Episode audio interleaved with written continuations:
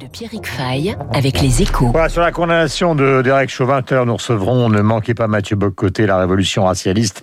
C'est publié aux éditions de La Cité. Mathieu, donc, est un professeur de sociologie et chroniqueur, donc, pour la presse québécoise et française. Il est professeur à HEC Montréal. Voici le décryptage de l'actualité économique, car avec les beaux jours, les Français vont retrouver les joies du nautisme, notamment Mélina.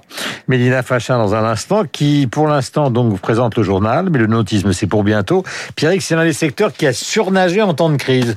Les professionnels de l'industrie nautique se montrent optimistes étant donné le besoin d'évasion des Français. Alors certes, la plupart des chantiers ont dû poser les outils au printemps dernier, mais depuis l'activité tourne à plein régime. En 2020, l'été avait été particulièrement fort et avait permis de limiter la casse avec une baisse de seulement 14% des nouvelles immatriculations en France. Mais pour cette année, le secteur espère une hausse de 5 à 10% des ventes de bateaux dans le monde, avec un gros appétit pour les petits bateaux à moteur. Et ce, malgré l'annulation des salons nautiques très importants pour les constructeurs. Ils y réalisent en effet 70% de leurs ventes annuelles. La location de bateaux a notamment le vent en poupe. Oui, c'est moins coûteux et contraignant que de s'acheter un bateau. L'été dernier, les loueurs avaient enregistré une année record avec l'arrivée notamment de nouveaux pratiquants qui louaient souvent un bateau à moteur à la journée. Une tendance qui devrait se confirmer cette année. Selon Anne Fett, dans les échos, il y a déjà plus de catamarans en stock pour début août en Corse.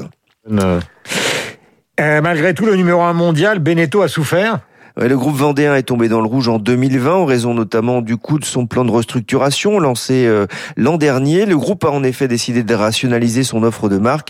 Depuis, Beneteau indique que quasiment tous ses marchés sont repartis en croissance et il espère une forte hausse de ses résultats pour 2021 malgré l'impact de la cyberattaque dont il a été victime mi-février et qui a mis ses chantiers à l'arrêt pendant plusieurs jours.